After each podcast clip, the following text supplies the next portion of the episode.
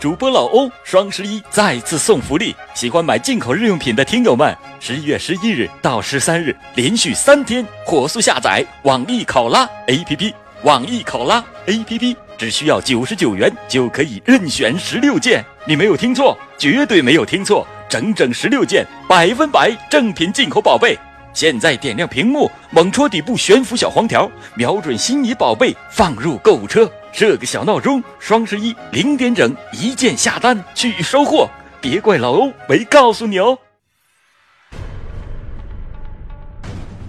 四川泸州永宁河上飘来三具女尸，欢迎收听老欧讲大案血案系列之永宁河上的惨案，来源危言耸听。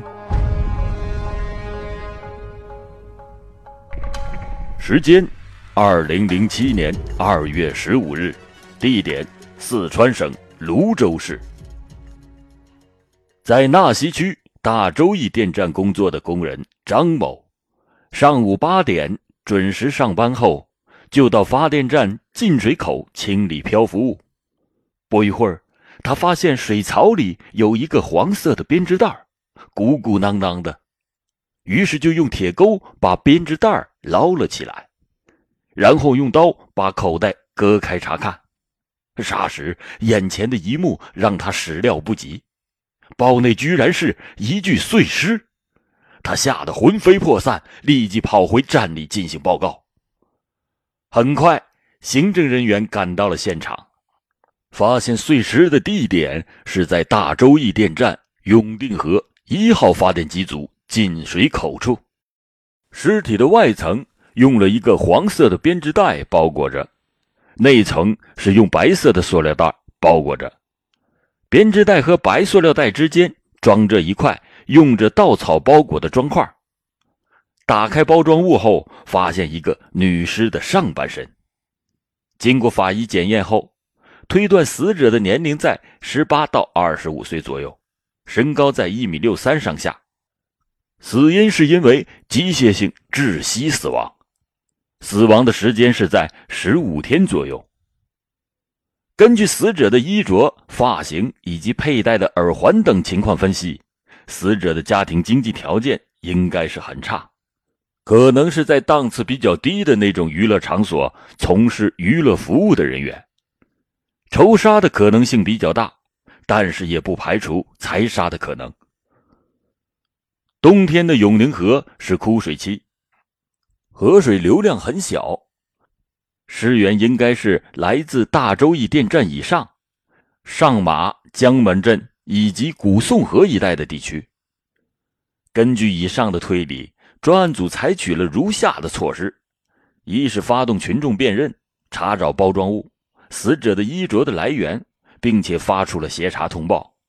二是提取尸体的 DNA 样本进行检验，并同公安部失踪人员系统内的人员进行比对，查找尸源。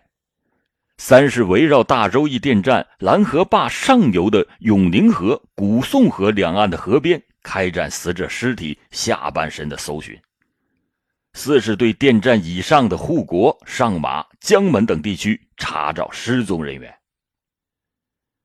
纳溪区是全国造林绿化的百家县之一，全区的森林覆盖率达到了百分之五十以上，是全国十三个杂竹县之一，竹林面积之大，在全国都罕见。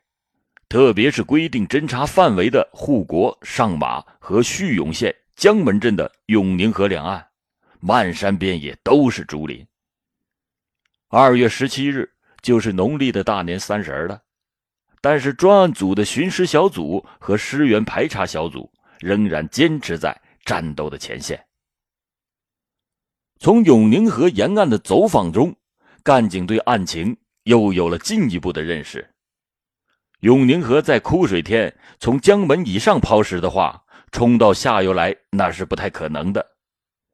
但是犯罪分子可以利用公路交通采取汽车运尸，因此。警方把侦查范围扩大到了离江门峡三十多公里的叙永和兴文县境内。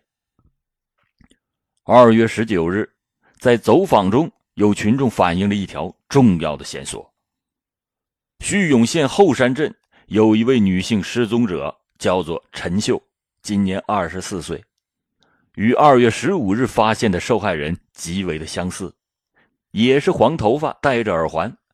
专案组把这一线索作为了重点来进行调查。二月二十五日上午，围绕永宁河上游对河面开展了搜寻的侦查小组，分别在纳溪区上马镇大槐村九社驼湾头永宁河边和大周驿电站拦河坝处又发现了三袋尸体。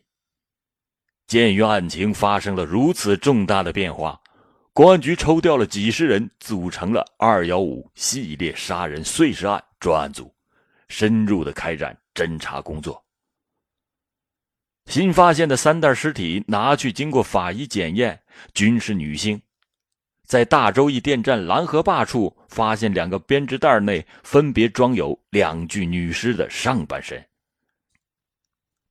尸体甲身高能有一米五左右，尸体乙。身高仅一米四五左右，年龄都在三十岁上下，染棕色的头发，有稻草包裹的沉尸砖块。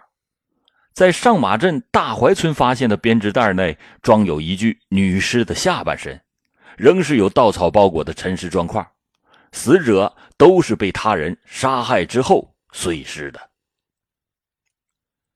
根据法医对几具尸体检验，包装物。编织袋都是相同的，沉实物砖块也都是用稻草包裹，死者全都是因为窒息而死亡，尸解工具都是用锐器，肢解的部位相同等等情况，专案组认为几个受害者均为一个人或者是一伙人作案所为。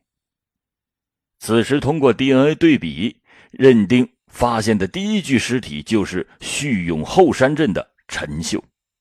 为此，专案组领导决定挥师叙永，把侦查工作的重点转移到叙永县境内。在确定死者之一的陈秀后，负责排查的小组又发现兴文县大坝镇有一个失踪人员叫张小美，一月二十九日出走后就下落不明。同时，又发现叙永县两河镇河营村古立芳在二月四日这天。离家到叙永城里后，也是下落不明。从失踪者的穿着打扮，他们很可能是出没娱乐场所，因此专案组决定在叙永城区对歌厅、按摩店、板板茶等娱乐场所进行全面的查访。那么，什么是板板茶？板板茶就是以开茶馆之名，暗地里进行色情违法活动。经过几天辛苦细致的工作，警方获得了重要的线索。陈秀确实在一个叫“板板茶”的茶馆做过小姐，化名李二妹，使用的手机号为幺三五，尾号是三二九七。陈秀是在一月一日离开该店，下落不明的。而张小美是在另一个板板茶茶馆当着小姐，同样是长期从事色情活动。使用的手机号是幺三二，尾号四五二六。古丽芬则是在二月四日离开家里，来到叙永定水桥下的茶馆，化名古幺妹做小姐。二月五日下午，她接到了一个电话后，然后就往胜利桥方向走去，之后便失踪了。围绕陈秀、张小美和古丽芬在叙永的活动。以及社会关系开始进行调查。专案组从三个人手机的通话情况上发现，他们在失踪前都与幺三六尾号六幺三二的这个手机机主有过联系。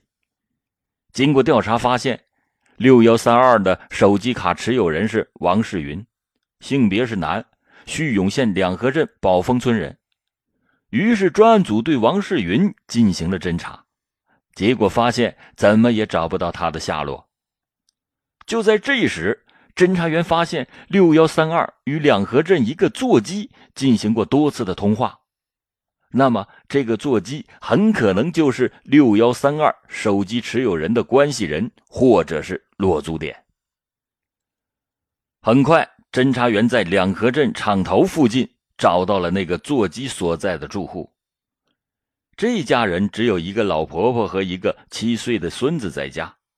他的儿子叫张向才，今年四十三岁，长期在蓄水城里做生意。侦查员询问老婆婆：“最近是不是有人打电话回来过？”老婆婆说：“不知道儿子在外面干什么，很久没有与家里联系了。有个媳妇儿啊，已经跑了两三年，也没有打电话回来。但是童言无忌的七岁的小孙子在一旁说：‘我爸爸打过电话回来。’便指着孙子说：‘你乱说些啥子？懂个屁！’侦查员立即明白了。”六幺三二手机的持有者很大可能就是张向才。经过调查，张向才是蓄水县一建公司的职工，在一九九九年因为销赃罪被判过刑，二零零五年刑满释放回家，曾经在蓄水正东和蓄水城开过板板茶。二零零六年十二月份，到蓄水胜利桥附近租房子一个人居住。经常与一些三陪女进行鬼混，他是王世云的大舅子，因此六幺三二号的手机很大可能就是在他手里使用的。为此，张向才有着重大的作案嫌疑。在确定张向才有着重大嫌疑后，各侦查小组四处查找张向才的下落，调查张向才的所有社会关系，但都没有见到张向才的踪影。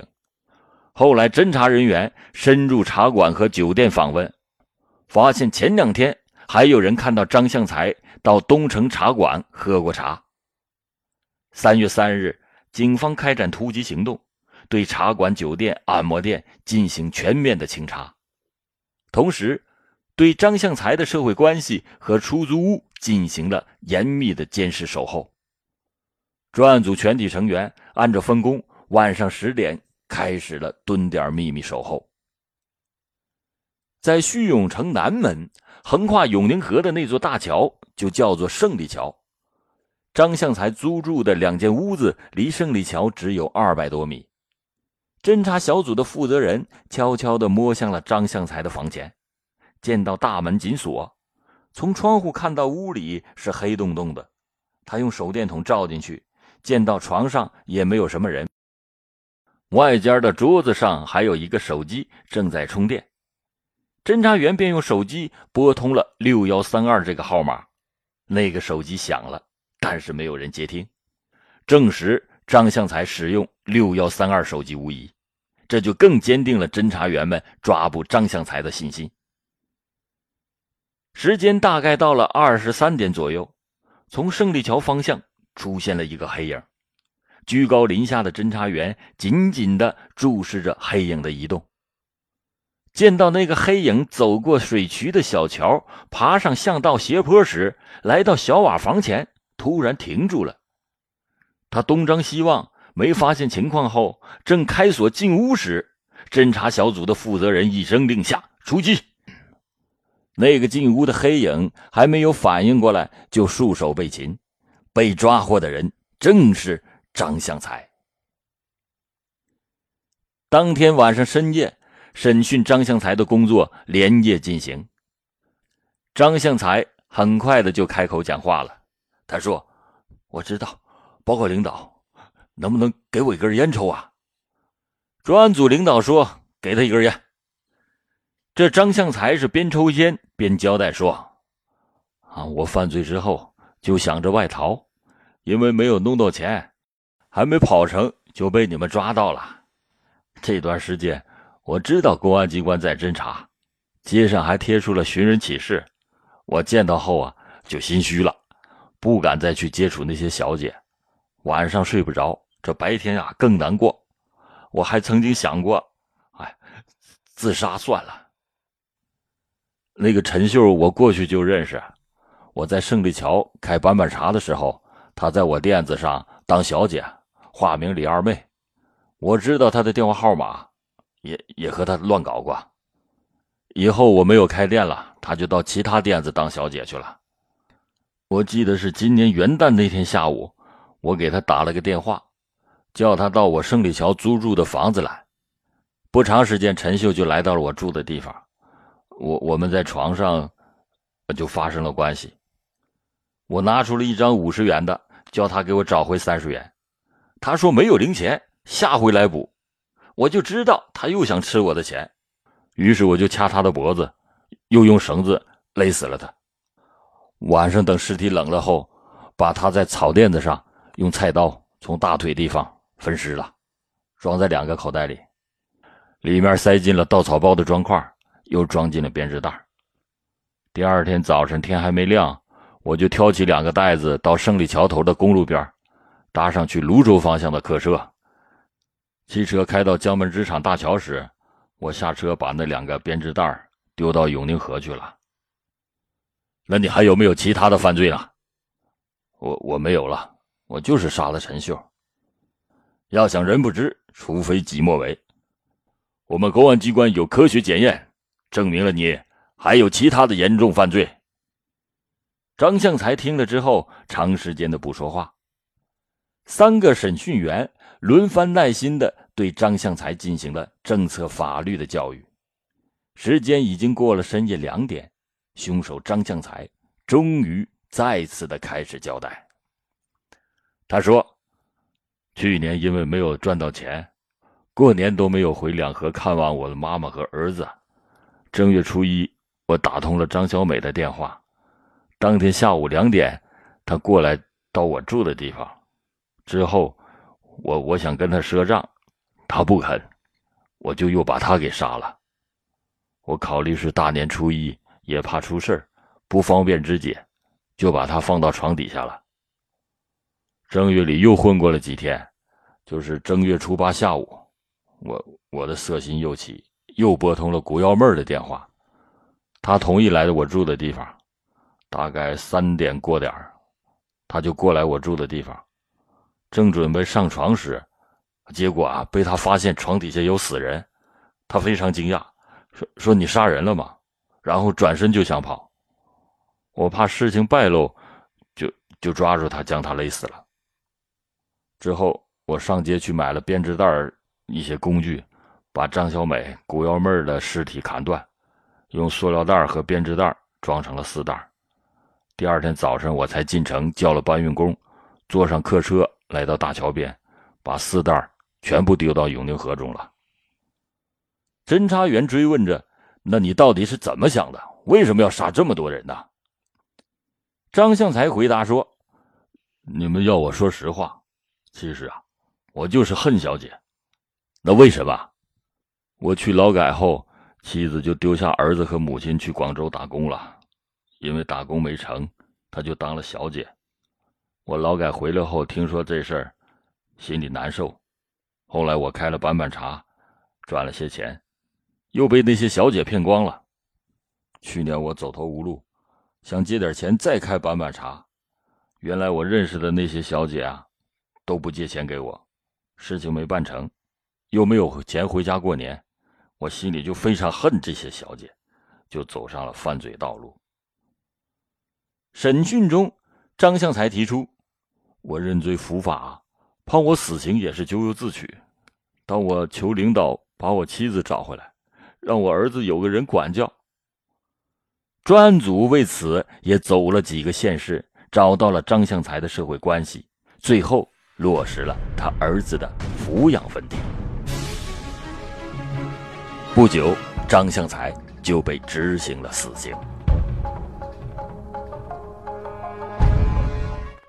主播老欧双十一再次送福利，喜欢买进口日用品的听友们，十一月十一日到十三日连续三天火速下载网易考拉 APP，网易考拉 APP 只需要九十九元就可以任选十六件，你没有听错，绝对没有听错，整整十六件百分百正品进口宝贝。现在点亮屏幕，猛戳底部悬浮小黄条，瞄准心仪宝贝放入购物车。设个小闹钟，双十一零点整一键下单去收货，别怪老欧没告诉你哦。